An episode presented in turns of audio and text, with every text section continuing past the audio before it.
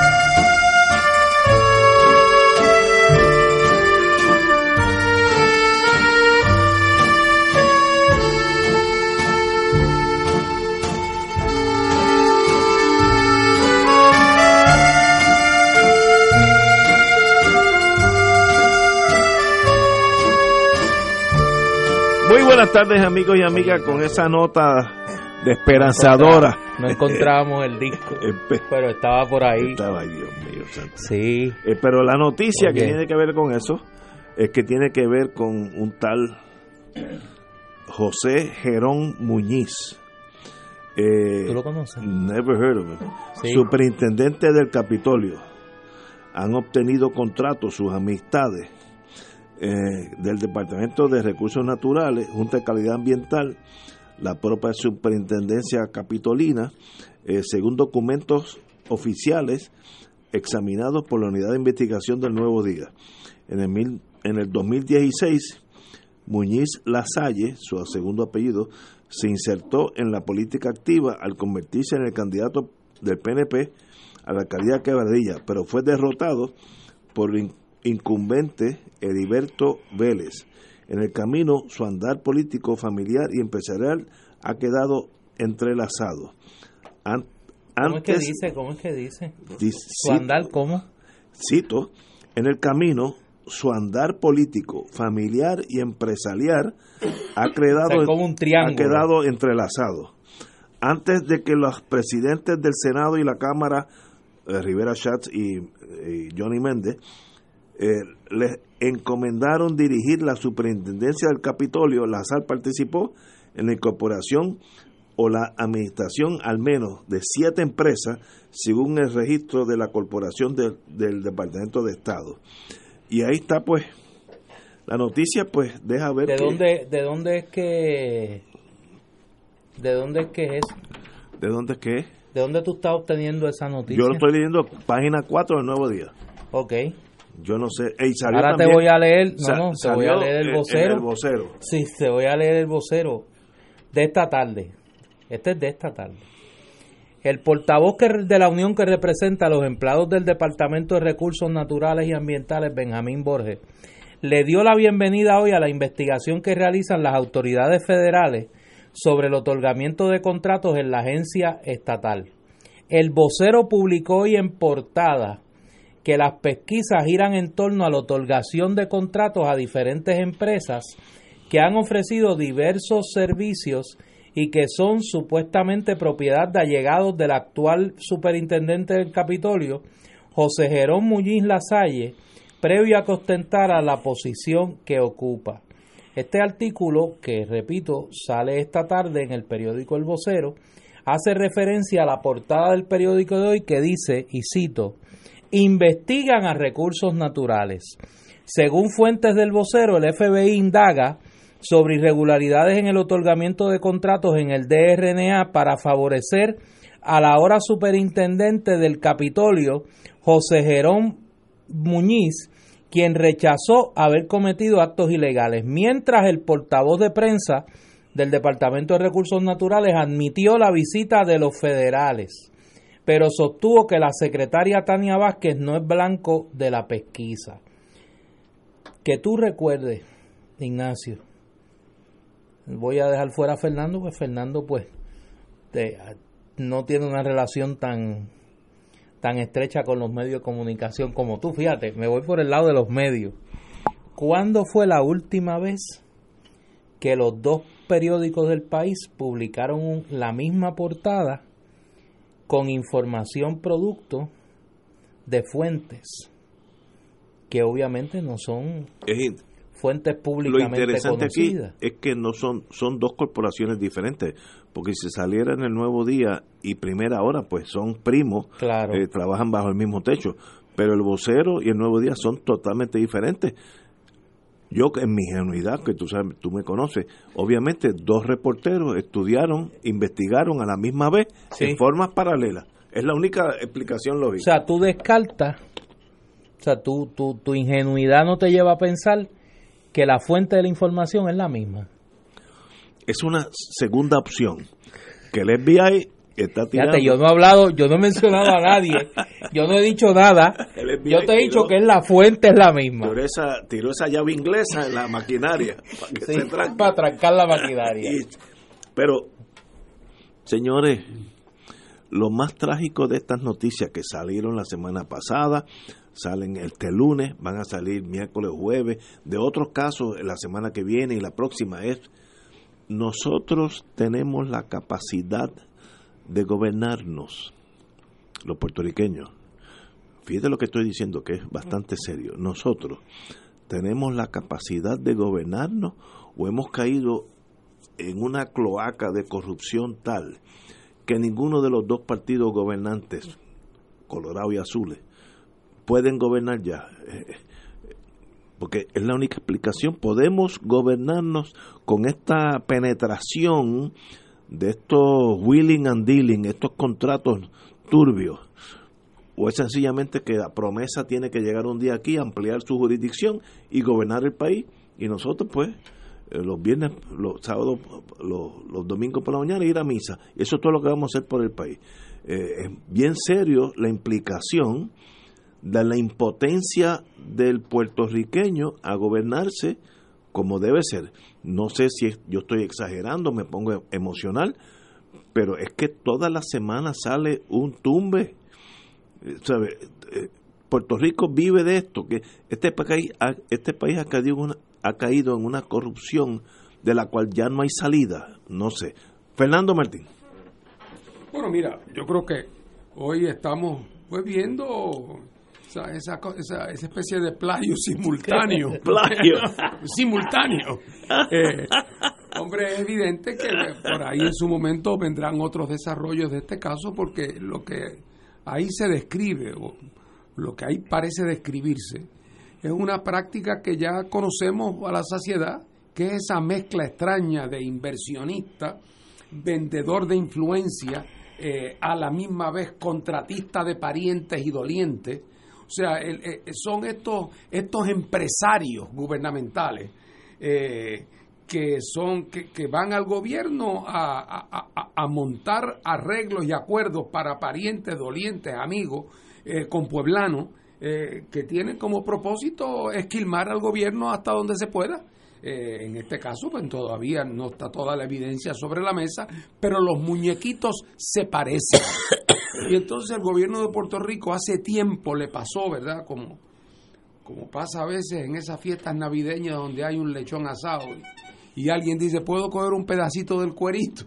Y entonces le lleva un pedacito. Y entonces viene otro y le lleva un pedacito. Oye, a la media hora, el pobre lechón está despellejado, no le queda ya ni un pedazo de cuerito. Y el gobierno de Puerto Rico está despellejado por esta, esta turba de ladrones en tiempos rojos rojos y en tiempos azules azules, que sobreviven exitosamente muchos de ellos, a otros los cogen, porque el liderato de esos partidos tomó una decisión en algún momento de la historia de que ellos iban a mirar para el otro lado. Porque no es que desconocen, porque brutos no son. Además, esto no es Pekín. ¿ah? Este es, el, este es el precinto 7 de la zona sur de Pekín, aquí en Puerto Rico. ¿Ah? Así es que pueblo chiquito, campana grande. Eh, y entonces a mí que no me digan que en el Partido Nuevo y en el Partido Popular no saben o hay un grupo de gente cerca de la cúpula que sabe perfectamente bien que fulanito, menganito y sutanejo eh, están en un racket. Sí, pero como esa es la gente que luego van a resultar útiles en la campaña. ¿eh? O como quién sabe si ellos también son beneficiarios directos o indirectos de esos acuerdos, pues entonces se crea una especie de conspiración de silencio. Y con la triste justificación moral de que aquí todo el mundo hace lo mismo, lo mismo hace el PNP y el PNP dice lo mismo hacen los populares cuando gobiernan, eso se vuelve una especie de licencia eh, eh, moral. Y entonces, claro, de vez en cuando cogen a alguien y la gente sabe que hay ese riesgo, pero es como los que se meten al narcotráfico.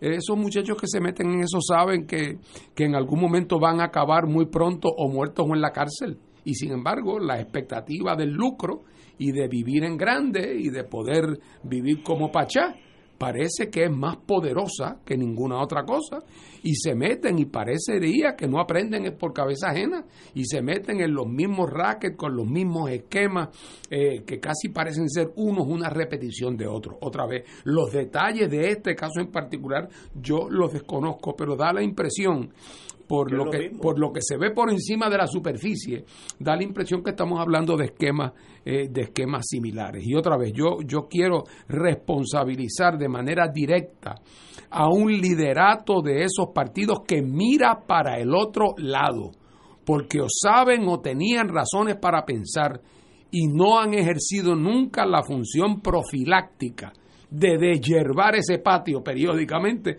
para asegurarse que esa hierba mala no se quede con el canto. Yo creo que el problema con los dos partidos mayoritarios, uno de los cuales yo pertenezco, es que llega un entendido social. Tú no me cuques y yo no te cuco. Entonces, cuando yo estoy en el poder, pues hago lo que pueda y cuando tú estés en el poder, tú lo que puedas. Yo no, nadie critica a nadie. Es un entendido social que está funcionando aparentemente, con excepción que de vez en cuando se mete el FBI por el medio, porque estas noticias me da la impresión que salen del gobierno federal y, y, tranca el, el, domino. Pero si no fuera por la injerencia federal, es un entendido perfecto cuando, como dicen en inglés, winner takes all. El que gana se lo lleva a todo y cuando gana el otro, pues el otro se lo lleva todo. Pues muy bien, es fair, uno gana y el otro gana. Eh, esa es la forma de correr un país. ¿Is that the way to run a country? Pues seguramente que no. Tú no puedes correr un país, por rico que sea. Si en el lago Maracaibo ahí en la Bella San Juan, tampoco se puede correr así. Así que, ¿cómo uno sale de esta picada eh, administrativa gubernamental. ¿Cómo uno sale creando una nueva generación de políticos? Pues es, es así que le zumba la manigueta. Vamos a una pausa y regresamos con Néstor Duprey. Fuego Cruzado está contigo en todo Puerto Rico.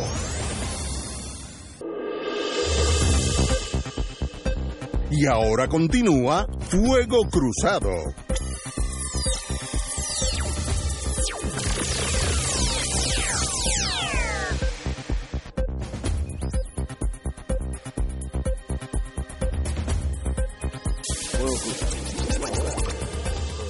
Ahora regresamos a Fuego Cruzado.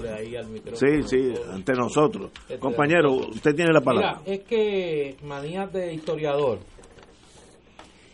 Desde esta mañana yo le estaba dando vueltas en la cabeza que este asunto de el del que los dos principales periódicos, El Nuevo Día y El Vocero, publiquen la misma portada con básicamente la misma investigación no había ocurrido en Puerto Rico que yo recuerde hasta este año, cuando en abril del 2019, busqué hasta la fecha, los dos principales periódicos, El Nuevo Día y El Vocero también, publicaban sendas investigaciones sobre los contratos que había otorgado Julia Kelleher en el Departamento de Educación.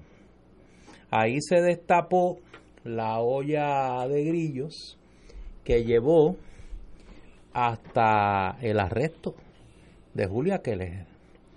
Eh, este caso del superintendente del Capitolio no estaba en el radar de las investigaciones. Sabíamos que hay una investigación sobre los empleados fantasmas en el Capitolio. Sabíamos que habían visitado agentes del FBI el Capitolio y habían estado habían estado por allí y ahora eh, nos enteramos nos enteramos que eh, hay una investigación. Vamos a una pausa porque me dicen que hay problemas con el, con el sonido. Vamos a la pausa y regresamos.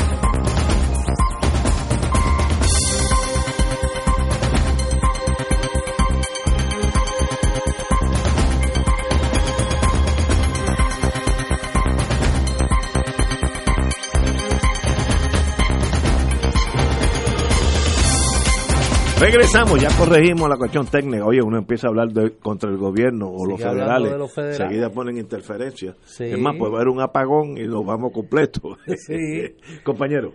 Eh, decía que esta, esta aparente casualidad no debe ser tal. Esta, esto obviamente las autoridades federales, porque no, no tenemos que ser genios para saber qué es la fuente, las autoridades... descarta Ucrania descarto Ucrania, descarto la trama rusa, descarto eh, que haya sido Maduro. Eh, querían que supiéramos que eso está ahí. ¿Por qué? Esa es la pregunta. O sea, ¿por qué el querer que se sepa que hay una investiga que la investigación sobre la Asamblea Legislativa ya no es solamente sobre los empleados fantasmas, ahora incluye al superintendente del capítulo e incluye a la secretaria de Recursos Naturales. Porque las piezas que se colocan en el ajedrez apuntan a que, igual que en el caso de Julia Kelleher, la influencia de este individuo, eh, Jerón Muñiz, pasaba por decidir, tipo Velázquez Piñol, y compañía, lo que ocurría en el Departamento de Recursos Naturales y que no se tomaba una decisión allí en términos de contrato sin la buena pro de este señor que estaba, mientras tanto, como superintendente del Capitolio. El problema o la, la situación con esto es que esto ocurre a días del periodo de erradicación de candidatura. Las candidaturas se radican el 1 de diciembre. Por eso, uno pensaría que hay un deseo de influir el proceso político dejando saber que la, las investigaciones federales apuntan hacia la Asamblea Legislativa, hacia, la, hacia el liderato de la Asamblea Legislativa. ¿Por qué?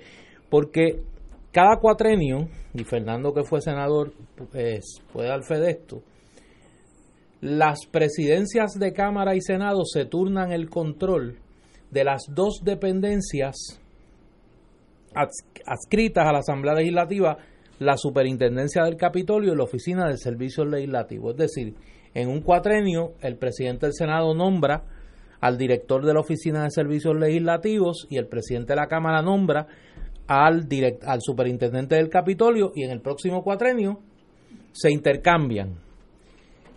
¿A quién responde la superintendencia del Capitolio? Al presidente del Senado. No, no, al presidente del Senado. Y hay que recordar que el antecesor de este señor era el tristemente célebre Eliezer Velázquez, que se salvó por la mínima en la vista preliminar en el, en el Tribunal de San Juan. ¿Acusado de qué? Precisamente de otorgar unos, de hacer unos pagos en exceso a un contratista que tenía la buena pro, aparentemente el liderato político del PNP. Coloco estas piezas en la mesa porque me parece que son importantes a la hora de descifrar el misterio de por qué hoy los dos principales periódicos del país aparecen con la misma historia como portada. es muy raro que los dos periódicos tengan la misma noticia más o menos eh, de igual contenido, a menos que haya habido una fuente informativa que le haya dado a los dos la misma cosa, porque no se pueden crear dos periodistas, por competentes que sea, más o menos la misma noticia el mismo día y el mismo contenido. No, eso no es lógico. Así que alguien dijo, miren, tienen esto para adelante. Y cuando tú dices eso es que hay un plan para hacer algo, acusar a alguien, etcétera, etcétera. Así que eh, interesantísimo. Eh, ¿Qué hacemos con esto? Vuelvo a mi premisa antes de caer en la depresión total. De verdad, este país con la estructura política existente, criolla, nuestra, puede gobernarse o está sumida en una depresión moral tal que sencillamente que hay que romper y empezar de nuevo. Y, ahí está promesa, o tal vez el gobernador general el día de mañana viene un americano de cuatro estrellas y es el gobernador. ¿Podemos nosotros gobernarnos? That is the question. Y cada vez que sale una cosa de esta, pues acentúa el poder que, tal vez la constitución es por ahora no podemos gobernarlo, tiene que venir otra cosa nueva, o de Estados Unidos o de nosotros entre nosotros.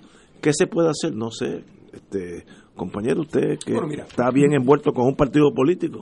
Pero déjame lanzar una idea, de que algo que yo he traído en otros foros y en otro momento, pero lo traigo como una contribución a este debate. Eh, yo soy de las personas que creo que nuestra situación política eh, contribuye, propicia, estimula el que algunos de los peores elementos de nuestra sociedad eh, se dediquen a, la vida política en los partidos coloniales. Y voy a decir por qué. En una sociedad normal, en lo que yo llamo una sociedad normal, los partidos políticos tienden a representar puntos de vista sobre cómo debe desarrollarse y gobernarse una sociedad.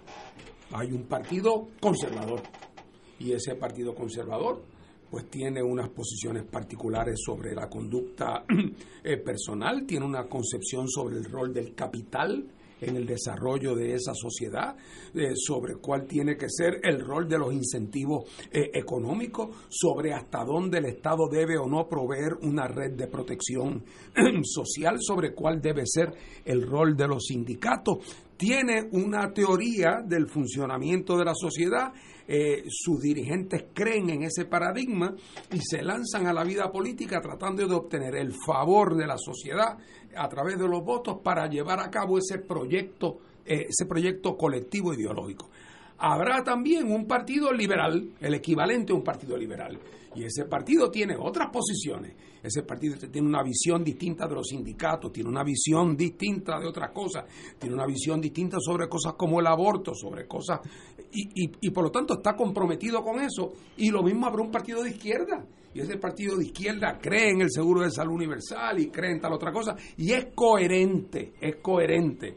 Los que son en el partido de la izquierda, o sea, los que favorecen la medicina eh, universal, eh, son están probablemente en el mismo partido que favorece la nacionalización de ciertos bienes productivos y en los que favorecen ciertos y más cuales derechos para las uniones obreras. Y esos están en un partido. Aquí en Puerto Rico, lo único que mantiene a los partidos no es su visión del desarrollo de la sociedad, es una cosa artificial para muchos que tiene que ver con si vamos a ser Estado, si seguimos siendo colonia o vamos a ser independientes.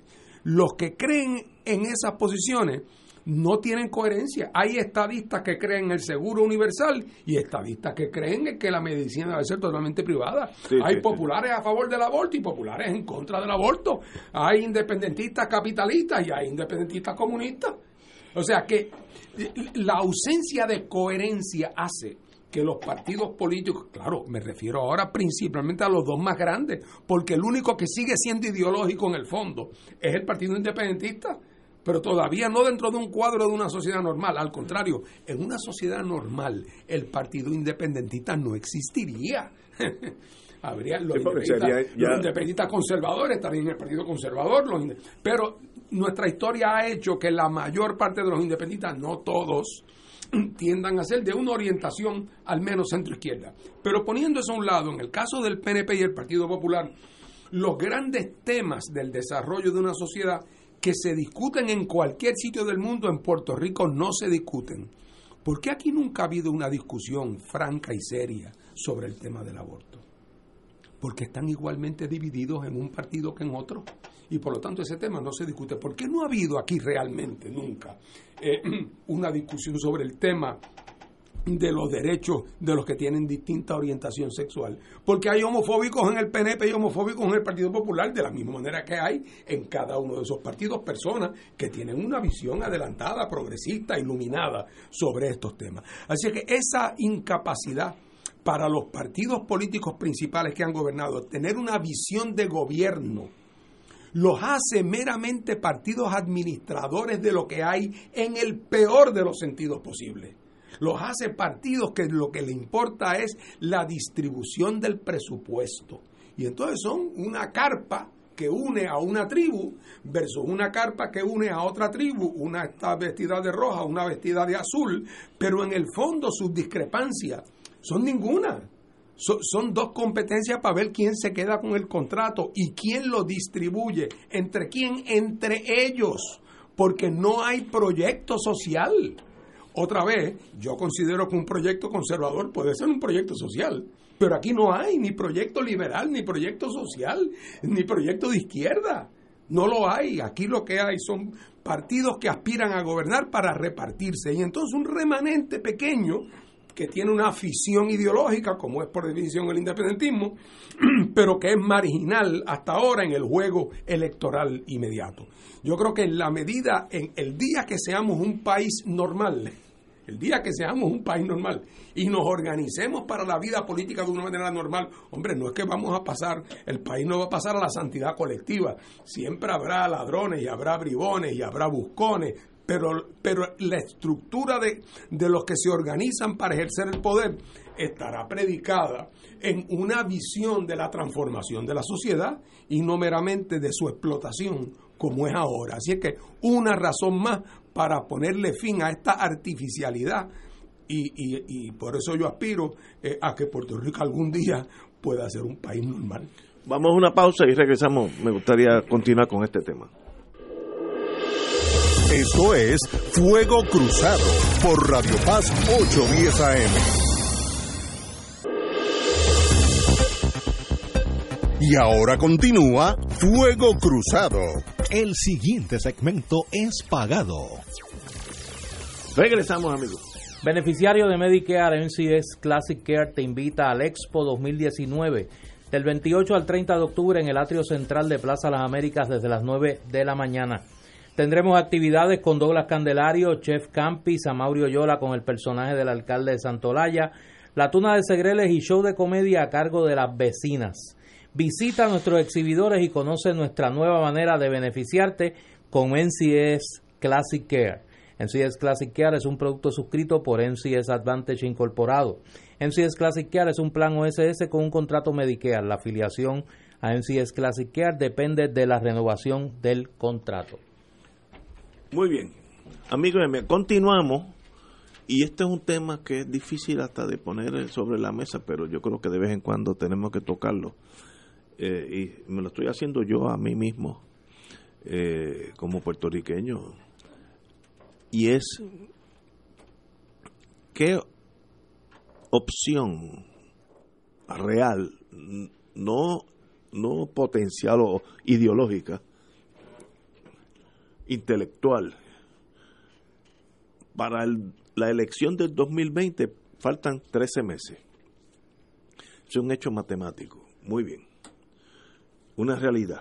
¿Qué hacemos? Eh, yo voté uno, el otro, el PIB, eh, Victoria Ciudadana si está inscrito, etcétera, O, o, ya. No te pongas como unos muchachos que este weekend okay. han estado Muy bien, pero si, si de esas cuatro opciones, en realidad, ¿qué cambiará? O es gane el que gane, que va a ser o azul o colorado, vamos a estar en los mismos contratitos y la misma cosa. Es desesperante llega un momento que mucha gente, yo tengo amigos míos que dicen, mira, ya yo me quité de la política, ya que el que gane, el que gane, a mí me, me resbala.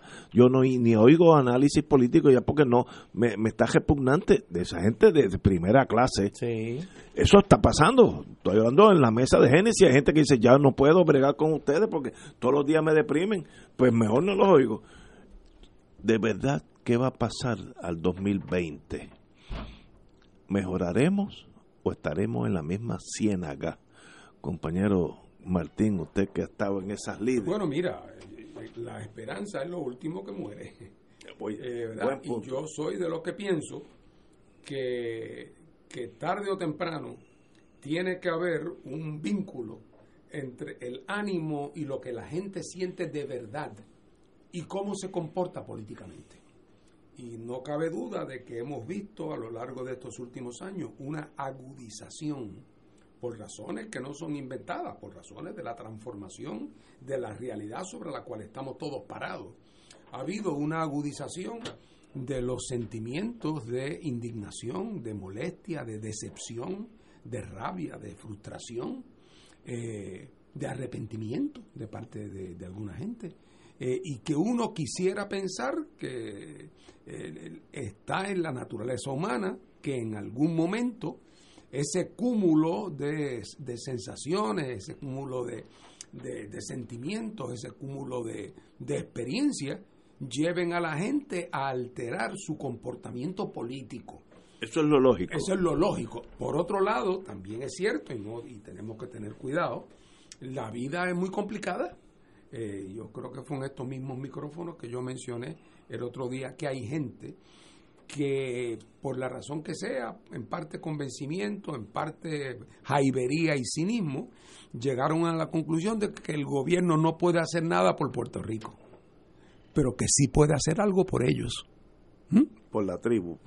Y por ellos, con nombre y apellido. Sí, sí. De, por lo tanto, pues, dan la cancioncita que haya que dar sin ninguna esperanza y en última instancia se van llenando los bolsillos lo más que pueden de ellos, de su familia y de sus allegados, con el argumento de que eso es para protegerse, porque en estos políticos no se puede confiar, porque son todos unos pillos, pero no ven un remedio político, o sea, no ven una riposta política yo soy de los que pienso que en estas próximas elecciones vamos a ver el comienzo, el comienzo de un proceso de riposta política, porque no hay mal que dure 100 años, ni cuerpo que lo resista. ok. Esa, y eso será una señal poderosa. Si eso ocurre, será una ¿Y señal cuál sería esa señal poderosa? Bueno, vamos, vamos a empezar. Una reducción en el apoyo a los partidos tradicionales que nos han empujado por el barranco, naturalmente.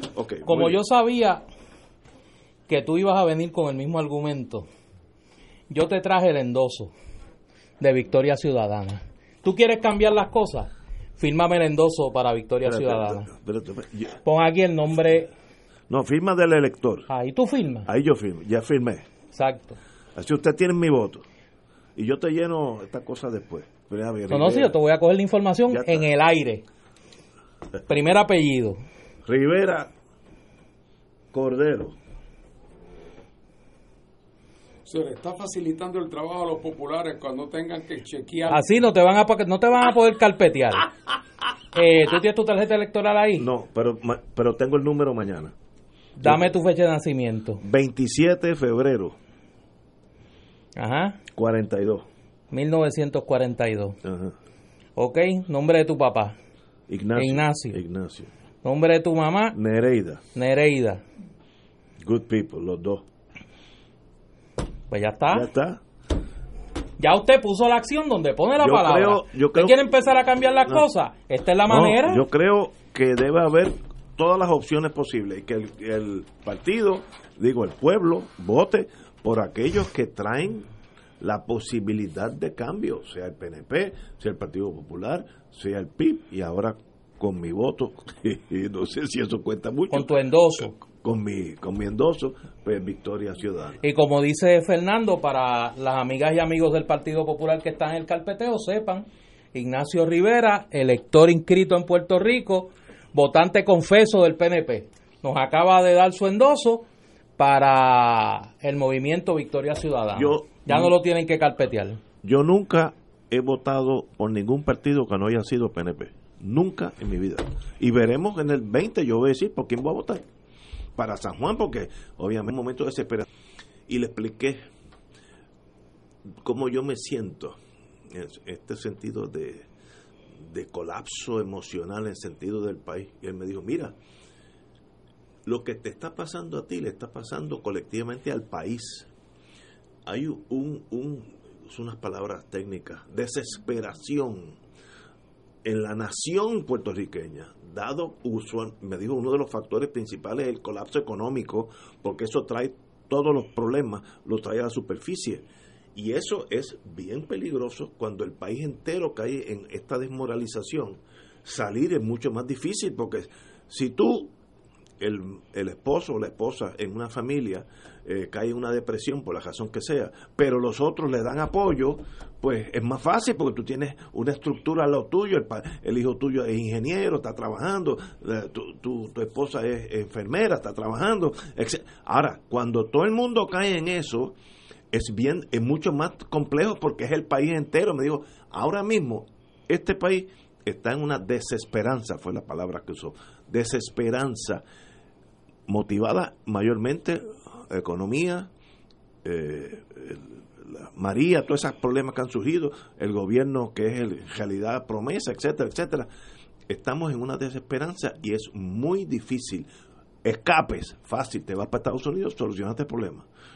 Este, algunos pues desvincularse de, de la vida y vivir el día a día lo mejor que puede. Dice, los síntomas están ahí, ahora es el país entero. Y me dijo, fíjate, una cosa que que le puse atención porque a veces caemos nosotros nosotros en este en este programa todos los programas de análisis es más bien negativos. No hay esperanza. Ninguno de ustedes está diciendo vamos a mejorar de aquí a cinco años vamos a no no es analizando esta cosa que fulanito le dio el contrato al otro. Entonces somos estamos matizando el problema. Qué hacemos para salir bueno Puerto Rico lleva aquí tres millones de años y estoy seguro que va a estar aquí mucho después de los cuatro partidos que va a haber. Señores, nosotros vamos a triunfar a pesar de toda esta adversidad. Y una vez que tú te llenas de esa energía, ahora, ¿cómo yo esa energía positiva que ya estoy generando en mí, después de este consejo de este amigo, amigo, muy amigo psiquiatra, cómo yo vuelco esa energía políticamente cuando hay unas opciones que no me dan ninguna opción. Bueno, pero lo que no puedes hacer es, eh, eh, volvemos a la discusión que tenemos siempre. Si terminamos después de esta reflexión, contigo votando por el PNP, no salimos del hoyo. Porque es que ese es parte del problema. No voy a contestar eso. Por eso es que esta casta política ha demostrado que no pueden cambiar. Me, me gusta como como Fernando Martín se ríe se ríe en silencio.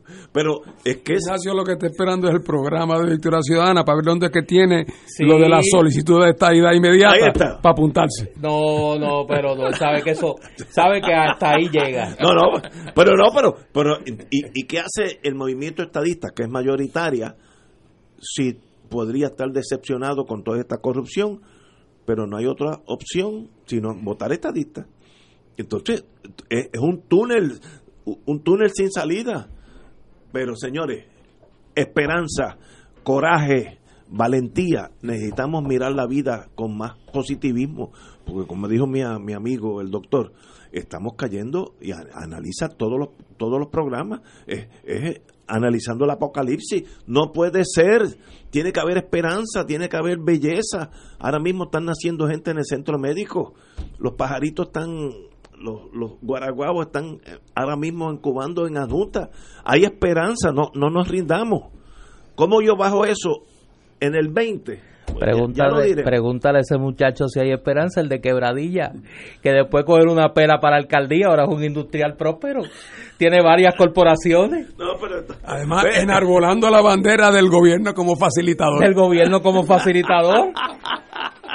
pero esto es parte del problema, hay que salir de esa encerrona con coraje, con valentía, ¿tú sabes? Debo, debo decir, yo tomo excepción únicamente en el sentido de decir, los independentistas, los que somos independentistas, por definición, tenemos que ser los más optimistas del mundo. No, usted, Así es. Porque realmente, es más, más que optimismo, más que optimismo, es que hay que tener fe.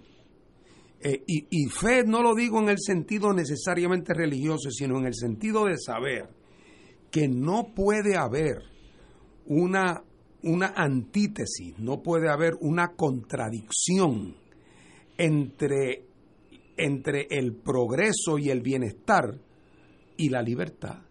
Es que no puede haber. Podrá haber 1500 complicaciones a lo largo del camino que dificulten ese balance. Y que aquí en Puerto Rico se llegó a pensar, no solamente se llegó a pensar, se construyó una ideología política basada en la teoría de que todos los pueblos podrían prosperar y ser libres y gobernarse a sí mismos plenamente, menos Puerto Rico.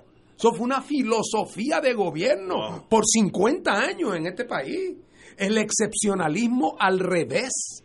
Y eso socava el sentido de estima propia también de la gente y crea y, mantiene un sentido de dependencia también, hombre, apoyado por una realidad de pobreza. Eh, así que, pero el independentismo siempre ha pensado, de que en algún momento las circunstancias serán propias para que esa, esa paradoja se despeje y nos demos cuenta, como se daría cuenta todo el mundo, que a la larga, cuando uno es un adulto, el mejor estatus posible para un adulto es ser un adulto libre. dueño de sus propios actos. Eso es lo que uno quiere. y esa es la aspiración, además. No hay otro progreso en la vida que no sea eso, el vivir responsablemente como un adulto. Lo que, y, para, y eso en Puerto Rico ha sido una tarea poder mantener esa idea. Y acusan a uno de romántico, de soñador, de fantasioso, por creer en lo obvio. Aquí lo, que no es obvio es lo contrario. Eh, y sin embargo, esto ha sido un país muy excepcional en ese mal sentido de la palabra. Yo creo que la gran derrota que representa para Puerto Rico promesa, la aprobación de la ley promesa, es que lo que era un camino largo, pero consistente, en Puerto Rico ir adquiriendo espacios de gobierno propio, aún dentro de la realidad colonial, se detuvo en promesa. Y por primera vez se dio un proceso no de obtención de espacios de poder, sino de pérdida de los espacios de poder a manos de un organismo no electo por el pueblo de Puerto Rico. Yo creo que la gran, la gran batalla que se avecina para el país, y esa batalla no es aquí, esa batalla es allá, en el Congreso Federal y en los centros de poder de los Estados Unidos, es arrancar soberanía del poder del Congreso, total o lo más cercana a lo total, y hacer la regeneración democrática dentro de Puerto Rico, que hace falta, porque de nada nos va a servir la soberanía con una casta política corrupta. Tenemos que hacer, a nosotros nos va a tocar hacer las dos cosas a la vez, obtener la soberanía y limpiar la casa de los elementos corruptos que han, que han hecho que Puerto Rico retroceda, aún, repito, aún dentro de la realidad y el marco colonial, en el camino del gobierno propio. Digo, ah, la nota al calce, Néstor, promesa fue en el año 2016 el ELA no había crecido desde 1952. No, estamos claros. antes que no había crecido, se había ido achicando y los esfuerzos que se habían hecho, malos que buenos, por tratar de ampliar ese ámbito. Todos fracasaron. Todos fracasaron. Totalmente de acuerdo. Vamos a una pausa, amigos. Fuego Cruzado está contigo en todo Puerto Rico. Y ahora continúa Fuego Cruzado.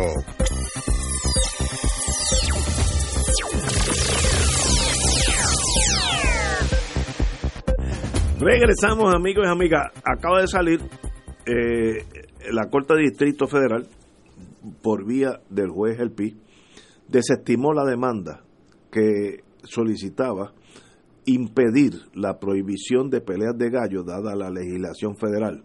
Eh, sencillamente, pues, el, el juez dijo que era una vez que pasa la ley eh, congresional, era, era no era localmente inaplicable, lo cual la misma legislación decía que se extendía a los territorios, por tanto, ese es the law of the land, la ley de la nación. Eso lo sabíamos, era una cosa tan obvia que solamente las pasiones pues llevan al tribunal. No culpo a los galleros de tratar de defenderse hasta lo último, es muy bien hecho. Pero Estados Unidos decidió que en el territorio norteamericano no puede haber peleas de gallo. Eso es impulsado por la Humane Society, eh, que es la que eh, produjo ese resultado. It is what it is. Con el boxeo no y, el fútbol americano que se mata uno al año fácilmente, una cosa espantosa. Pero esas son las reglas del juego. Si usted está bajo la bandera americana, hay muchas cosas buenas. Nadie se ha quejado del plan WIC ni las becas PEL. Pero cuando ellos dicen que los gallos no pueden pelear, pues no pueden pelear. Que van a pelear, pero van a pelear en el batey de noche en adjunta. Cuando yo era chiquito, yo me acuerdo esas peleas preciosas de los gallos, los bonitos, tan bonitos que son. Eso no va, no va a detenerse, pero no va, no va a ser la industria que hay, donde hay galleras aún en Isla Verde, galleras de primera clase. Eh, eso va a desaparecer, sencillamente, it is what it is cuando uno está bajo una nación americana o francesa, uno vive bajo las leyes americanas o francesas. Si no, pues hay una ruta bien fácil. Usted se hace independiente, instala en la bandera en la bandera puertorriqueña, pues un gallo, pues allá usted es libre, ¿no? No somos libres, somos un territorio y Estados Unidos decidió que las peleas de gallos están prohibidas en los territorios. Ya estaban en los 50 estados. El último estado que dio la pelea fue Luisiana, que tenía peleas de gallo. Eh, y precisamente una vez que pasó la ley, pues se, prohibió.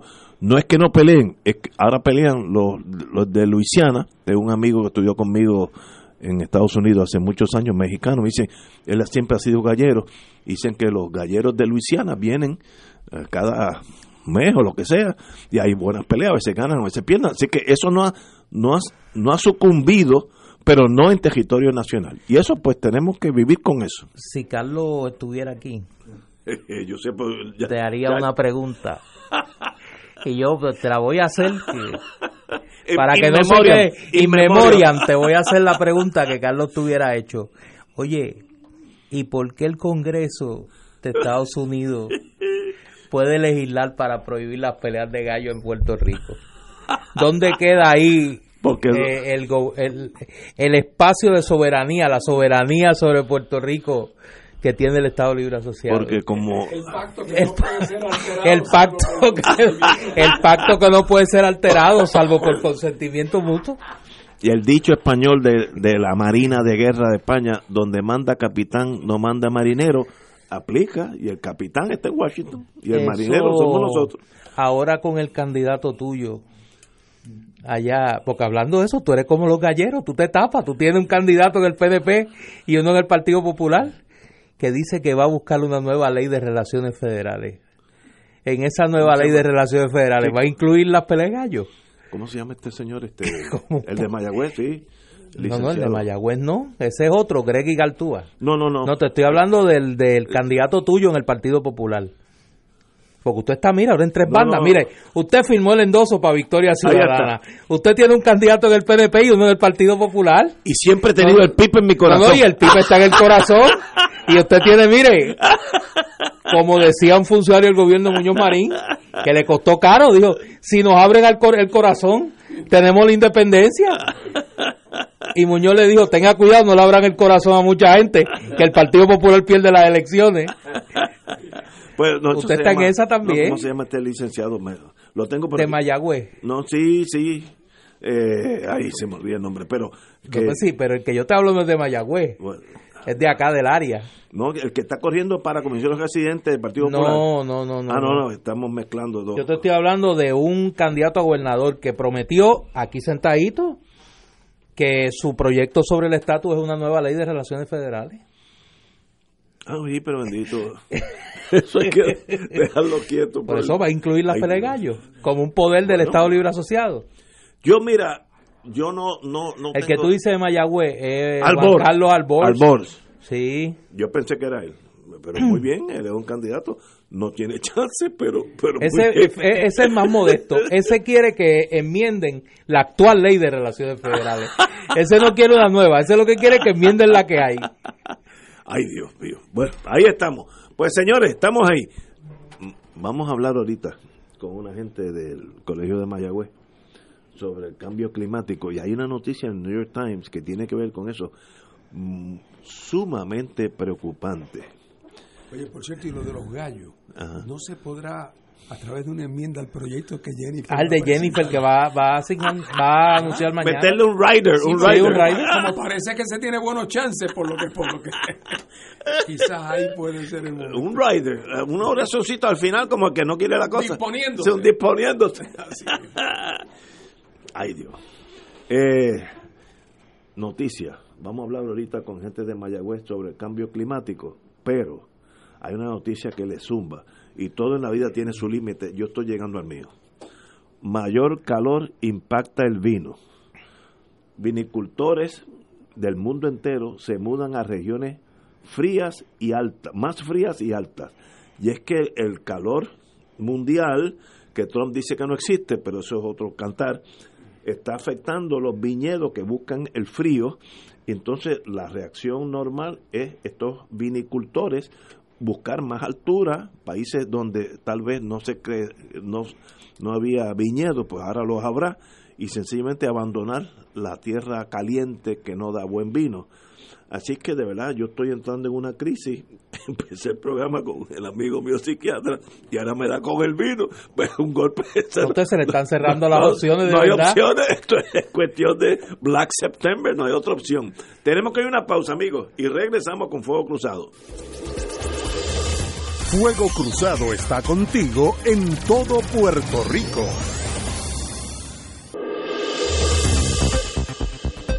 Y ahora continúa Fuego Cruzado. Después de haber dado la noticia muy preocupante que el vino tinto se me está afectando por el calor que está afectando el mundo entero y los agrícolas están buscando tierras más altas lo cual trae en mi ser una crisis inmediata.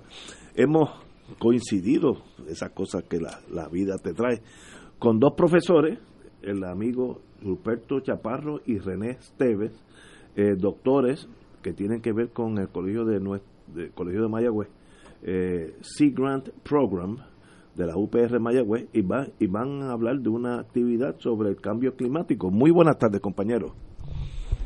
Bien, buenas tardes. usted, identifíquese. Pues. Lisette Olmeda. Lisette Olmeda, diga usted, señora. Bien, nosotros estamos aquí compartiendo mesa hoy para hacerle una invitación al pueblo de Puerto Rico y a los que residen más cerca de Mayagüez. Mañana vamos a estar en el Teatro Yagüez de la ciudad de Mayagüez presentando un foro que se titula Foro El Cambio Climático, la huella humana. Y vamos a estar desde las 8 de la mañana hasta las 12 del mediodía compartiendo con profesores de la talla del señor Roberto Chaparro, Maritza Barreto, Aurelio Mercado, el doctor Gilves, Fernando Gilves.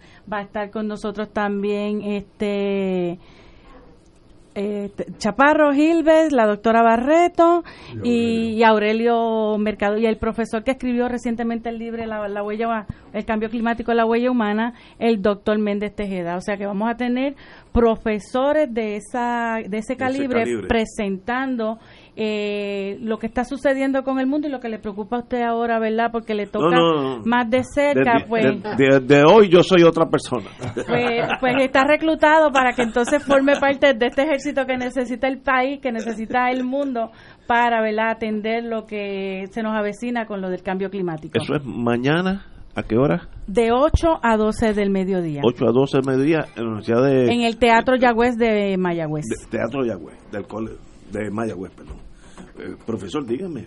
Sí, eh, no, yo creo que es sumamente importante que empecemos a discutir estos temas de cambio climático, eh, sobre todo cuando nos está afectando ya directamente. Lo que queremos es que la gente sepa, no es que esto viene, es que esto llegó llegando. y es para quedarse y que nosotros, pues, la solución que podemos hacer hacia esto es adaptarnos a esos cambios que, que se avecinan y que esos cambios incluyen cambios que nosotros tenemos que hacer en el estilo de vida. Es que es bien difícil que la gente deje los aires acondicionados, que se baje del carro. Yo creo que también el gobierno pues tiene mucha responsabilidad, pues aquí hay que empezar a traer eh, transportación en masa, hay que hacer otros otros cambios que aunque Puerto Rico por ser pequeño no tiene tanto impacto como los países de la G8, que son los que en realidad deben de tomar las medidas necesarias para tener un impacto, pues nosotros somos los más afectados por ser una isla pequeña que está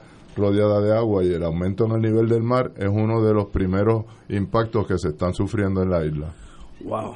¿Y, y Puerto Rico puede ayudar o es una o es un es una víctima del cambio climático puede por lo menos ayudar en algo. Sí, no, yo creo que nosotros tenemos que hacer lo que nos corresponde, eh, sobre todo la juventud, los que están creciendo, pues que vayan entendiendo que tenemos que empezar a adaptarnos y hacer unos cambios en los estilos de vida, porque por pequeños que seamos, pues siempre tenemos un impacto. Y eso se va a discutir mañana. Mañana, desde las 8 de la mañana, en el Teatro Yahweh. Aquí traemos un currículo que desarrollamos en el programa SIGRANT sobre cambio climático para que se empiece a enseñar en las escuelas tanto públicas como de privadas de Puerto Rico y donde estamos entrenando a los maestros, dándole talleres y se está promoviendo pues que se empiece a, enseñar sobre el cambio climático en las escuelas. Me han entregado un folleto, un libro pequeño, Aves Marinas de Puerto Rico, bellísimo, otro que se llama Peces de Puerto Rico y las Islas Vírgenes, me imagino porque estamos tan cerca uno del otro, y hay otros. ¿Eso es producto de ustedes en Mayagüez? Sí, eso nosotros tenemos nuestros investigadores científicos, tenemos eh, escritores, tenemos nuestras revistas, eh, y pues lo que nuestro mandato es que empecemos a enseñar acerca de los recursos marinos y costeros y cómo le podemos sacar provecho económico, pues como hablamos, Sí, Grant está dentro de la Universidad de Puerto Rico, pero los fondos que, que para operar el programa vienen del Departamento de Comercio, específicamente de la NOAA. De la NOAA, ok. Hay otros libros, estoy leyendo Los arrecifes de coral, que son bellísimos, Las praderas de hierbas marinas, esto no entendimos, El manglar, Marejada, cartilla de la zona marítimo terrestre, que suele interesar a mucha gente. Todos esos productos de ustedes. Todos esos son productos del programa. Así que Mayagüez está activo. Eh, y se los traje para que los tengan ustedes y, pues, Un privilegio tenerlo aquí. René, que si no hubiera estado en el mundo marítimo sería jugador de baloncesto, porque mide como 17 pies. No, pero es jugador pues de voleibol. Ah, jugué. Yo que en esta isla si, si, eres grande y no juegas nada era un bobolón, pero yo yo estudié y jugué también. Le metí 15, yo me mido 6'5". 6'5", Jesus Y, y saltaba alguito para mi tiempo, pero ya se gastaron los saltos, ahora por lo menos me queda lo que leí, lo que estudié. ¿Cuál es tu rol en este, en este Pues además de estas este, un componente muy importante de lo que nosotros hacemos es llevar esta información de calibre científico en lo que nosotros nos gusta decir arroz de bichuela para que todo el mundo la entienda, tenga la información disponible y pueda tomar las mejores decisiones al respecto, empezando por los niños, pero también bregamos con todo tipo de comunidades, inclusive este a, a las personas encargada de tomar las decisiones difíciles en este país. Eh, nos reunimos con ella, asesoramos, llevamos la información eh, más eh, pertinente desde, la perspectiva científica, sirviendo como un puente entre la investigación y la comunidad. Wow. Hacemos campamentos de verano en donde promovemos lo que entendemos que son los los cambios que llevamos debemos de llevar a cabo para minimizar este tipo de impactos, tanto para la seguridad alimentaria como para el uso sustentable de los recursos, promoviendo eh, la acuicultura en sistemas cerrados, promoviendo la pesca sustentable, que no siempre que usted llegue a un restaurante pida el mismo homero, chillo, langosta o carrucho, sino que hay otras especies que también podemos consumir. Eh, escuchando cuáles son los problemas que tienen estas comunidades para comunicarlas entonces a nuestros investigadores y que se desarrolle así proyectos de ciencia aplicada que sirvan para contestar algunas de estas preguntas y solucionar algunos de estos problemas. Y más bien eh, invitar a nuestro pueblo que sea partícipe de disfrutar la belleza natural que tienen nuestras costas y los ecosistemas marinos y costeros, ya que, que eso es lo que viene buscando todo el mundo. Usted se da un paseíto por ahí a beber vino y se da cuenta de que lo que nosotros tenemos que todo el mundo quiere es ese mar precioso y esa costa espectacular. Y sin playa, dejamos de ser nosotros. Y sin agua limpia, no podemos bañarnos en ella, ni podemos sacarle sustento. Así que hay que redefinir lo que por siempre venimos eh, pensando que es la casa ideal en la playa, que tú abres la puerta y pones los pies en la, arena, en la arena, eso no es sustentable. Tenemos ejemplos de sobra. Hablándole a nuestros jóvenes, me preguntan, profesor, pero pero cuán cierto es que salió un, salió un artículo que de aquí a 50 años, aquí a, aquí a 10 años ya el mundo no se va a reconocer. Yo les digo, eso depende a quién tú le preguntas. Si usted le pregunta a alguien que se le acaba de perder su casa porque vino una mareja ciclónica y se la llevó, o que tiene un ahora mismo un problema de inundación en su casa donde nunca lo había tenido antes, pues esas personas sí van a estar, ¿verdad?, más propensas a pensar que el cambio de aquí a 10, 15 años va a ser irreconocible.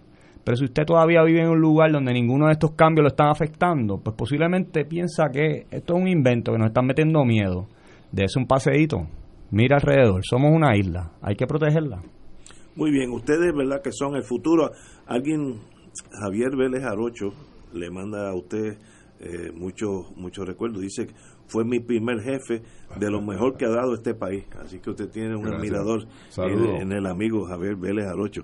Pues señores, esto es mañana. Mañana eh, ¿A, partir de las 8 de la mañana en el Teatro Yagüez de la ciudad de Mayagüez. Nosotros hemos venido haciendo, ¿verdad? Esto no es un proyecto que empieza porque oímos la palabra y nos gustó, sino que Mayagüez ha implantado política pública dirigida a atender estos problemas este, que confrontamos a través verdad de, cómo hemos maltratado nuestro ambiente y siempre contando con el recinto universitario de Mayagüez que realmente tienen un equipo de trabajo, unos científicos bien informados de nuestra de nuestra isla porque si no conocemos nuestra isla es bien difícil poder ayudar y atender toda esta situación que se manifiesta a través del cambio climático. Pues señores, un privilegio tenerlos aquí. Gracias por los libros que van a estar bien atendidos, van a ir a la universidad eh, y de verdad que en lo que necesiten de nosotros, con mucho gusto estaremos aquí disponibles.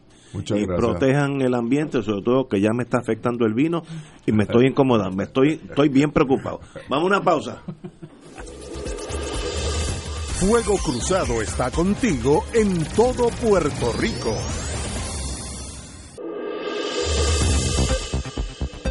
Y ahora continúa Fuego Cruzado.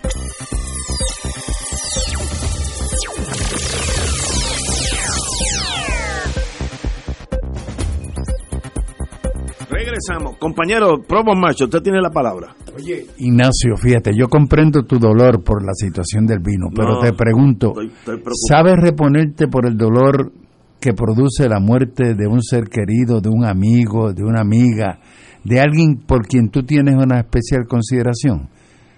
Estoy seguro que no. Por eso te invitamos a que el día 2, y a ustedes dos también, y a todo el país, a que el día 2, el día específicamente el día 2 de noviembre, de 9 a 12, escuchen discutir este tema y dialogar sobre él y ayudarlo precisamente a enfrentar esa situación a la tanatóloga y gerontóloga Aida Pagán, a discutir este problema en el Club Rotario de Río Piedras, el día, el día 2 de noviembre de 9 a 12 es todo libre de costo, habrá merienda y demás. 2 de noviembre. De noviembre. Que eso es el sábado que viene. Eso es correcto. El sábado que viene. ¿A, ¿a qué hora? de 9 a 12 de medio. Habrá merienda, el estacionamiento es perfecto, no van a tener problemas. El Club Rotario saben que está cerca de después de la entrada del Cerezar frente al GM Group y esperamos que ahí se discuta y se alivie y se ayude a mucha gente en esa actividad. Para registrarse, ya que hay un cupo limitado, pueden llamar y para cualquier otra información al 787-764-1561. Gracias, lo el teléfono nuevamente. 787-764-1561. Muchas gracias, Provo Marshall. Tenemos que ir a una pausa, amigos. Vamos a una pausa y regresamos con Fuego Cruzado. Fuego Cruzado está contigo en todo Puerto Rico.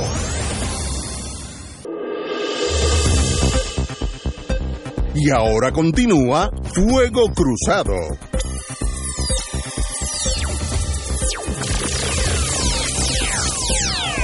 Amigos y amigas.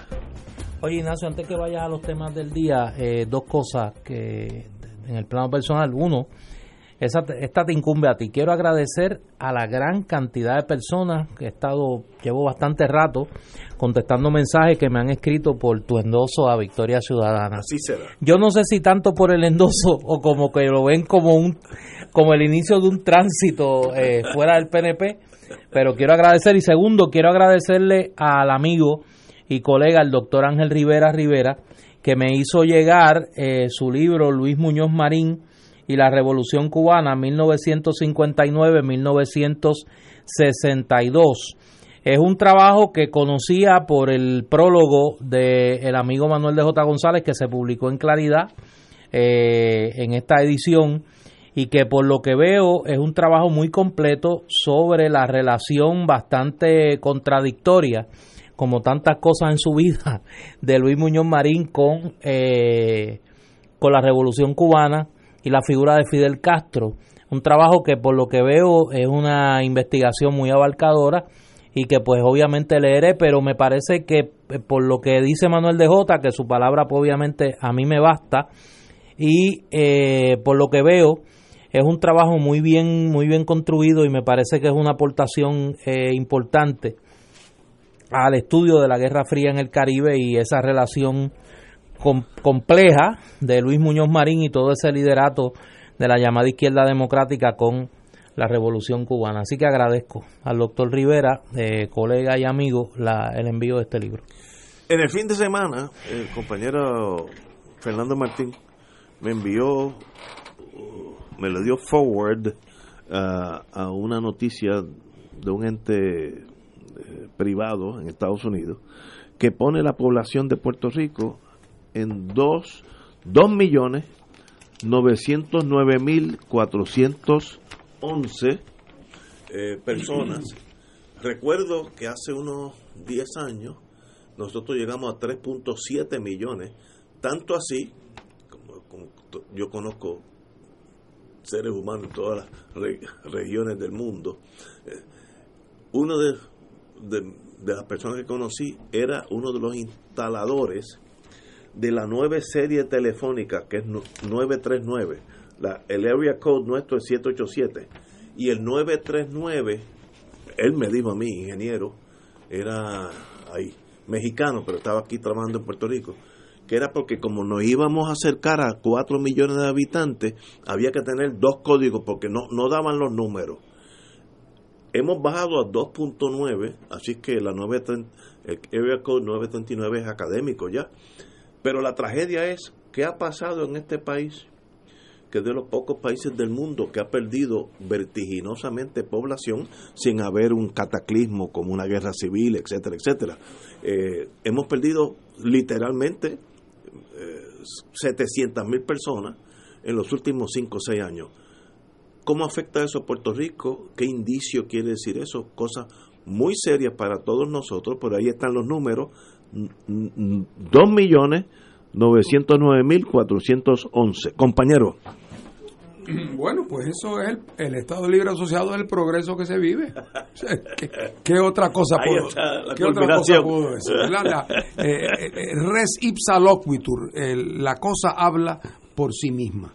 Eh, una de las medidas, claro, todos estamos conscientes, aún sin haber leído ese informe, de que Puerto Rico está perdiendo población, sino porque, porque nos damos cuenta que hemos perdido miembros de nuestra familia. Y lo mismo el vecino y el de al frente y del amigo. Y, eso es un fenómeno que hemos visto. Pero cuando uno lo ve examinado, dicho así, es que ya bajamos de los 3 millones, pero no solamente eso, es que la proyección es que vamos camino a, a dos y medio. Sí. Vamos camino a dos y medio. Pero, Peor aún. Pero si eso fuera todo, si fuera una reducción pareja pues todavía, pero ¿qué pasa? Que la reducción no es pareja. es que la proporción de viejos que habemos y, que vamos a ver va a, ser cada vez más grande. Ya hace tiempo que en Puerto Rico eh, muere más gente de la que nace. Eh, ya hace varios años que la clase entrante eh, a la clase graduanda de high school resultó ser que era mayor que la clase entrante a kindergarten. Eh, cuando yo fui candidato a gobernador en 1984, yo recuerdo que si yo no, el, número de estudiantes en las escuelas públicas de Puerto Rico era cerca de 800 mil. En este año pasado creo que apenas llegaron a 330 mil. Eh, así que estamos hablando de una reducción dramática que altera por completo la estructura económica de Puerto Rico. Cada vez habrá más gente digo, menos gente manteniendo a los más viejos. Eh, vamos a tener una clase obrera que se va a ir reduciendo en tamaño y es un cuadro, por lo tanto, tétrico. La única esperanza, la única esperanza es que en la medida en que Puerto Rico tenga un cambio de timón, que haya un cambio de timón, eh, que pueda permitir que Puerto Rico se encamine eh, por la ruta hacia el progreso y el desarrollo, que claro está, pasará lo que ha pasado en muchas partes del mundo, que gente que se fue eh, volverá eh, al darse cuenta, porque cuántos de los que no se han ido de aquí se fueron no porque quisieron, hombre, lo sabemos, lo conocemos, se fueron porque no tenían oportunidad. Es migración eh, económica. O, porque aunque todavía tuvieran un trabajo, lo veían tan precario que en cualquier momento podía desaparecer y decidieron eh, tratar de, de buscar una, una solución a su problema personal. Pero no cabe duda de que el retrato más dramático del fracaso del proyecto político, económico y social que se llama eh, el colonialismo puertorriqueño bajo el nombre de Estado Libre Asociado en los últimos 60 años. No hay mejor retrato de ese que ese que la despoblación, la quiebra de su gobierno, el descrédito y desprestigio de sus instituciones públicas. y la liquidación de su población es que no hay que no es posible ir más lejos en, describir el fracaso de un proyecto histórico. Esos números son matemáticos, ahí sí que no se puede discutir. ¿Por qué hace 10 años teníamos 3.7 millones y hoy tenemos 2.9? Esa es la matemática, la interpretación, pues cada cual jale el gatillo por donde quiera. Compañero. Desde hace algunos años en Puerto Rico hay una conversación que corre paralela a el la conversación política en, el país. Cuando uno mira las páginas sobre temas políticos y uno escucha los programas de comentario político, eh, uno escucha básicamente los mismos temas, con oír uno uno escucha a todos. Y hay una conversación que se ha dado al margen de ese diálogo político, se ha dado en la academia, se ha dado en algunas páginas de los periódicos y de las publicaciones digitales sobre una serie de fenómenos constatables estadísticamente que apuntan a una situación grave del país. La pérdida de población, el aumento dramático de la pobreza, el envejecimiento de la población, eh, la aparición en el país de una serie de enfermedades, las llamadas enfermedades del subdesarrollo, eh, el deterioro de la calidad de la educación puertorriqueña, el bajo desempeño de nuestros estudiantes, es decir, los síntomas evidentes de un colapso social. Y eso no se discute. Eso no está en el radar de la formulación de política pública de nadie. Aquí acabamos de recibir un grupo de profesores que llevan años en el recinto de Mayagüez, en el programa SIGRAN, haciendo un gran trabajo eh, para dar a conocer la realidad del cambio climático y la necesidad de una acción urgente del Estado. Y hoy empezamos el programa discutiendo cómo la secretaria de Recursos Naturales es una especie de gestora de los negocios del superintendente del Capitolio y que está más preocupada por seguirle repartiendo contratos a esas corporaciones que atender los graves problemas ambientales del país, porque no se le ha escuchado en una controversia ambiental ni decirle salud al que estornuda. Digo esto porque ahorita Ignacio hablaba de, del tema de las alternativas políticas y yo creo que igual conversación se da en el Partido Independentista puertorriqueño. Eh, no hay duda de que las opciones que aparentemente irán a la papeleta electoral de alternativa al bipartidismo seremos el Partido Independentista y el Movimiento Victoria Ciudadana, cada una con sus énfasis, con su programa y con sus candidaturas.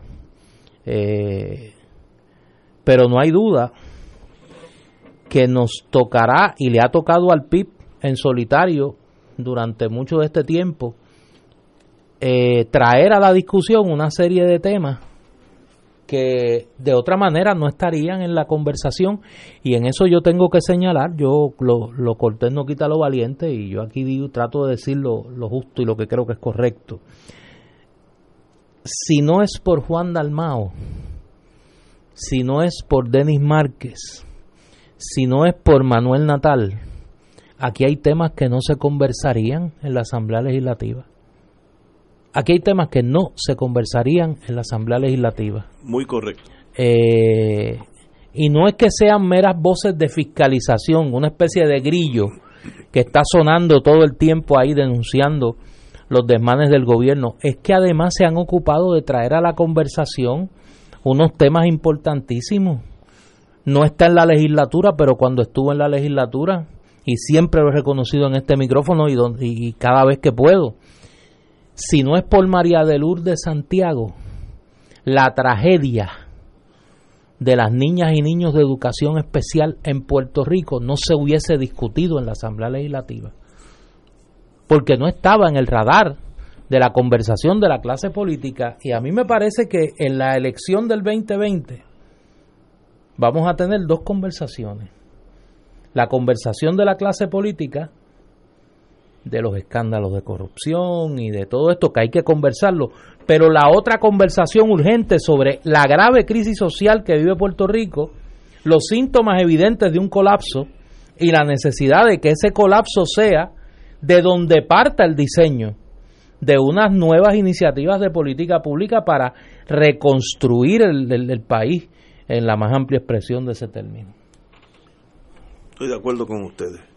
Eh, vamos a una pausa. Tenemos la burocracia en Puerto Rico, nos arropa. Hay unos números ahora que demuestran que somos de los países más burocráticos del mundo. Vamos a una pausa y regresamos con este desgraciado tema. Fuego Cruzado está contigo en todo Puerto Rico.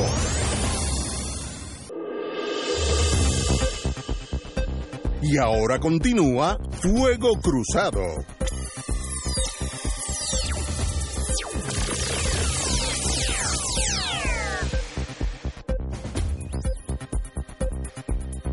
Regresamos, amigos amigas de Fuego Cruzado.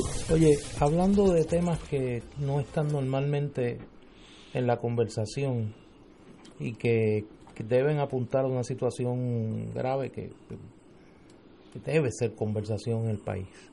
Eh, hoy hay una noticia que a mí me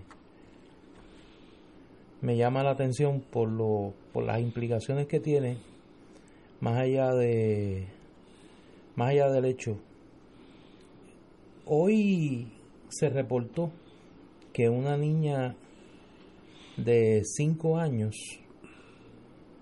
eh, intentó suicidarse. Y de 5 años.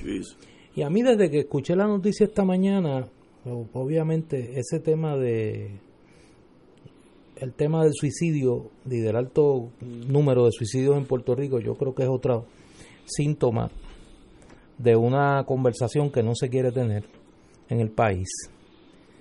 Pero si triste es la, el hecho en sí, más triste es que luego se descubre de que la niña eh, estaba imitando algo que había visto en unos muñequitos japoneses en internet. Y pues obviamente ahí se tiene que haber dado un caso de falta de supervisión. No es que los padres estén con los niños 24/7, pero obviamente eso apunta a una situación que puede ser más notoria eh, de lo que uno cree, más común de lo que uno cree. Yo obviamente no soy experto en el tema ni pretendo serlo, pero me parece que, que igual que nuestros ancianos, las personas de la tercera edad, nuestros niños, viven en una situación de desatención dramática. Eh, aquí hemos hablado de las estadísticas sobre el índice de pobreza. Me parece que hay otros elementos como este, este caso que me parece que es, es espantoso y que debería ser una llamada de alerta a las familias por un lado, que es donde comienza todo, y a la sociedad, al sistema educativo, a la sociedad en general, de que el acceso no vigilado de las niñas y niños a las redes sociales, a la información que se maneja en las redes sociales, si bien puede tener unos efectos eh, positivos en cuanto a la educación, puede tener unos efectos nocivos en cuanto a la conducta. Y este ejemplo, pues me parece que es más que elocuente. Compañero Martín. Yo creo que eso, eh, yo no leí la noticia, pero eso que tú cuentas es una cosa que, que le para los pelos a uno, ¿verdad? Eh, pero también es un recordatorio. El, la luna de miel con, la, con todos los desarrollos tecnológicos de los últimos 20 o 25 años está empezando a terminar. Eh, por tantos años de momento todos hemos estado deslumbrados con la maravilla que supone el Internet, las comunicaciones instantáneas, el acceso a la información eh, y, que todo eso pues sin duda es una cosa espectacular.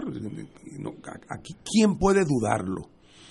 Pero de momento nos hemos ido dando cuenta poco a poco que eso también tiene un lado oscuro, peligroso, desconocido, eh, y que eso que trae Néstor de que leyó que esta niñita pudo haberse inspirado, por así decirlo, en algo que vio en el internet de una caricatura japonesa o lo que fuera, de un cómic. Bueno, y hoy día que los niños están más por su cuenta que nunca, más por su cuenta que nunca.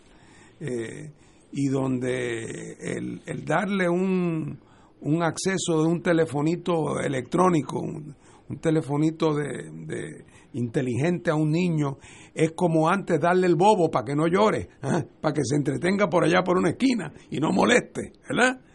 Eso es los peligros que eso encierra, eh, en términos del potencial deformador de un acceso irrestricto y no supervisado en una circunstancia de una sociedad como la nuestra, donde una buena parte de nuestra familia son a todas luces disfuncionales bajo cualquier estándar psicológico y sociológico tradicional.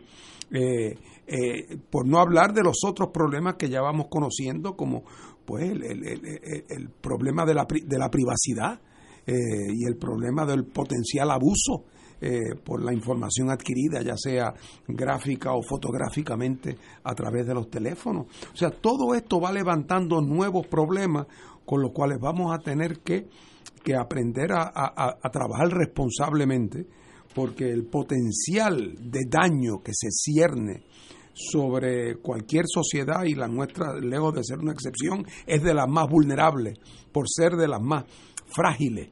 Eh, es algo que tenemos que tener eh, eh, muy, muy presente. De verdad que son momentos difíciles.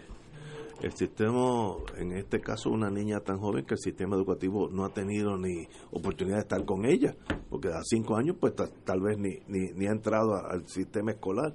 Así que son problemas sociales que son fácil de, difícil de, de remediar, sobre todo el acceso a la información mundial de todo en la vida, lo bueno y lo malo, entra por, la, por el teléfono de uno de mano, eh, que es sencillamente irrestricto en el caso de uno, pero si uno tiene 5 o 6 años, pues tal vez eso no sea tan positivo. Pero tenemos que ir a una pausa, vamos a una pausa y regresamos with Crossfire. Fuego Cruzado está contigo en todo Puerto Rico.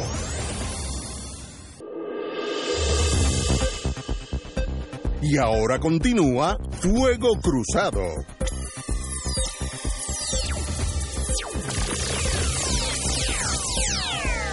Amigos y amigas, ayer hubo una elección importantísima en Argentina. ¿Hubo tres? Eh, Una en Argentina, una en Uruguay y una en Colombia. La Uruguay fue, como siempre, uruguayo tranquilo, no, no hubo gran, eh, grandes sorpresas, pero Argentina sucumbió el, el, derechismo rampante. Pero allí no fue sorpresa tampoco. tampoco, el peronismo que es el partido de los descamisados, como decía Perón. es el Partido Popular bien hecho. El Partido Liberal. Porque tiene todo, el peronismo tiene de todo. desde derecha hasta izquierda. Sí. Tiene todo. Pero ganó democráticamente y ya fue aceptada la derrota, así que eso es un buen indicio. No, no va a haber recuentos ni de esas cosas que se inventan la gente para no ceder el, el poder. Ah, en Chile las cosas están también muy, muy difíciles más allá de la subida del precio del metro, que es el subway eh, de ellos, eh, hay un malestar en la sociedad, eh, la gente está desesperanzada y se tiran a las calles, tanto así que el viernes fue una manifestación de un millón de personas, se estima eso, pues eso es un montón de gente. desde los tiempos de Pinochet no había ese tipo de manifestación. Así que Chile está contra la pared Haití es una catástrofe económica, siempre ha sido, pero ahora está peor que antes. Así que en, Colombia también ha habido movimientos interesantísimos. Así que nuestro hemisferio sur está en ebullición, está en un momento difícil.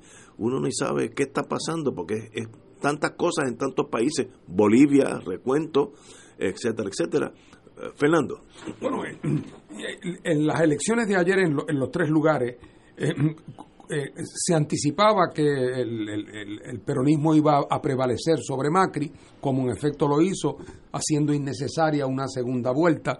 A mí lo que, lo que llama mucho la atención de lo de Argentina es que eh, en la derrota a Macri, Macri era el, el, el poster child de los que pensaban que lo que hacía falta era un empresario, un hombre de derecha, eh, que iba que venía con el apoyo del Fondo eh. Monetario, que venía a hacer las cosas que había que hacer, que tuvo un gran apoyo, una persona que carismática, eh, y resultó que las recetas del neoliberalismo fueron un fracaso aplastante. Sobre si ahora los peronistas podrán enderezar el camino es otro tema, pero la reacción del pueblo argentino fue una reacción muy dramática, se unificaron los peronistas, cosa que no, siempre hacen, eh, y, dieron un gran triunfo al Partido Peronista. Ojo, la señora Kirchner, la Fernández, corrió como candidata a vicepresidenta.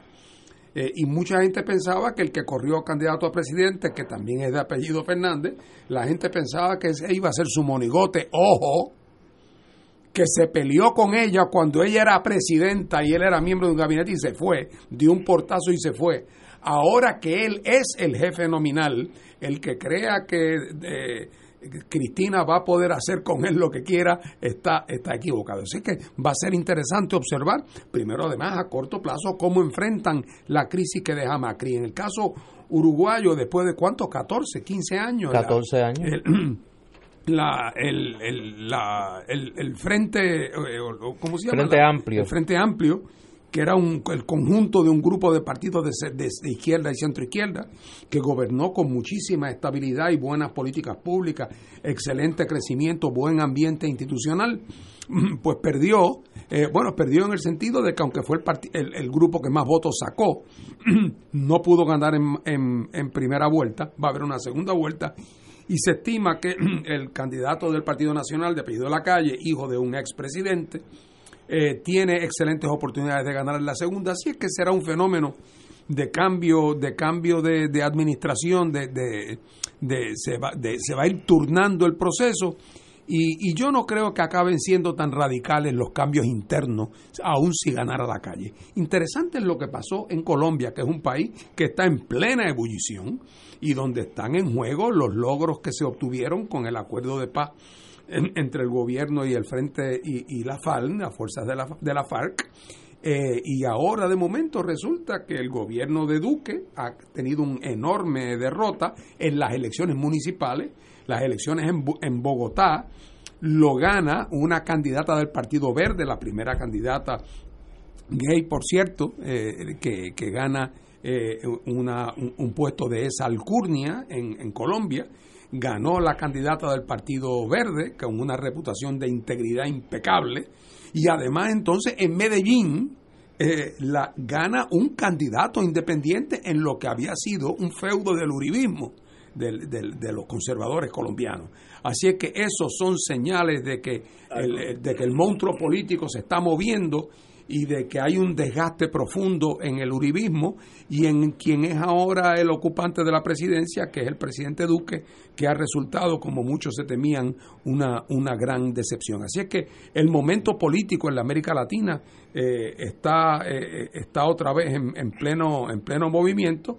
Eh, habrá que ver qué nos, qué nos espera el año que viene, pero persisten las razones de fondo, lo de Chile, las la, protestas en Chile, porque es que la paradoja del caso es que lo, el centro izquierda chileno, que ha gobernado principalmente desde, desde la caída de Pinochet, con una que otra excepción, resultó que mantuvo muchas de las políticas económicas del régimen de Pinochet. Eh, para mantener la estabilidad y el crecimiento y el resultado de eso es que se han ido anegando una serie de problemas sociales de desigualdad gravísima que en algún momento pasa como aquí en algún momento esa se va a desbordar y ese desborde va a tener consecuencias políticas. Eh, eh, ya veremos en Chile qué pasa cuando venga su próximo momento electoral donde se harán las mismas preguntas que nos hacíamos nosotros aquí al principio. Esta efervescencia social tendrá una consecuencia política. La gente se inclinará por nuevas formulaciones electorales. Eso está por verse, pero de momento lo que no cabe duda es que esta etapa de la vida chilena, de su estabilidad social, eh, frente a unas instituciones que en el fondo fueron creadas por Pinochet, eh, están en jaque eh, y a punto de sufrir grandes transformaciones yo creo que ayer eh, hubo de cal y arena para eh, el espectro político latinoamericano, para cada uno. Eh, en el caso de la izquierda, no hay duda de que el triunfo del peronismo, peronismo unido, para empezar, todas las facciones del peronismo unidas bajo un solo techo electoral, y en segundo lugar, las señales que desde ayer el gobierno de Alberto Fernández y de Cristina Fernández envió a la comunidad internacional eh, mientras esperaba los resultados electorales. Alberto Fernández envió un mensaje de felicitación a, por su cumpleaños a Lula da Silva, el expresidente de Brasil, que está, como sabemos, cumpliendo prisión por eh, acusaciones de corrupción en una sentencia bastante discutida. Eh, en segundo lugar, recibió ya hoy las felicitaciones de Andrés Manuel López Obrador y el llamado Grupo de Puebla, del que tenemos en algún momento que hablar, que creo que se va a convertir en un referente de política exterior importante en la región latinoamericana y recibió el rechazo inmediato del presidente de Brasil, Bolsonaro, que dijo que no le iba ni a felicitar a Alberto Fernández, demostrando sus pocos modales diplomáticos, ¿no? En el caso, al otro lado, pues uno de los gobiernos eh, de izquierda más influyentes, particularmente en el tema de política exterior, el gobierno del Frente Amplio, sufrió una derrota importante ayer. Su candidato Daniel Martínez no logró llegar finalmente al 40%. Habrá segunda vuelta. Y la calle Pou, que es hijo y bisnieto de presidentes eh, con el Partido Blanco, Partido Nacional, va a la segunda vuelta. Anoche mismo recibió el respaldo del candidato del Partido Colorado, eh, que es el otro gran partido histórico eh, en Uruguay, y recibió el respaldo del cuarto partido allí, que es Cabildo Abierto, que eh, es un partido de extrema derecha en Uruguay. De hecho, tanto en Argentina como en Uruguay hubo partidos de extrema derecha que recibieron, participaron por primera vez y recibieron cuotas importantes de votos, que es un fenómeno que hay que, que hay que mirar. Así que en Uruguay el Frente Amplio las tiene complicadas, no que no pueda ganar. La matemática pues apuntaría a un triunfo de la calle Pou en un gobierno de, de coalición con, con las demás fuerzas políticas, excluyendo al Frente Amplio. Tendría que rasgar esas bases, particularmente las bases del Partido Colorado que tiene una tiene un sector de izquierda interesante que hay que ver cómo se cómo se decanta la elección. Ahora el caso sorprendente fue Colombia. En Colombia, como señala Fernando, eh, la izquierda logró eh, la izquierda extra la, la izquierda tradicional, ¿no? El Partido Verde, la candidatura independiente, eh, lo que apunta a un fenómeno interesantísimo de cara a las próximas elecciones en Colombia que podría ser el surgir de eh, un bloque de izquierda importante, cosa que la prensa no señala. También salió electo por primera vez un alcalde que viene de la guerrilla de la FARC. Eh, ganó es el primer la primera victoria electoral de el, del partido que surge de la de la las siglas son también FARC. Sí que las siglas son FARC eh, que surge eh, de la guerrilla colombiana. Así que allí en Colombia está pasando algo hay un hay un movimiento interesante. Y por el otro lado cerquita de nosotros ah. en la República Dominicana se están realineando los planetas. Allí ha habido la madre de todas las batallas Ayer eh, el expresidente Leonel Fernández que abandonó el Partido de la Liberación Dominicana y creó eh, un nuevo movimiento que se llama la Fuerza del Pueblo. Eh, recibió el respaldo del Partido Reformista Social Cristiano de Joaquín Balaguer. El de Wessing, El partido, el partido Ignacio Quisqueyano, demócrata cristiano del general Elías Wessing y Wessing, que ahora lo tiene el hijo. ¿Tú te acuerdas de Wessing y Wessing? sí, bueno, bueno, amigo. amigo de tu alma mater. Sí, esto de Santo Domingo es, es la moraleja.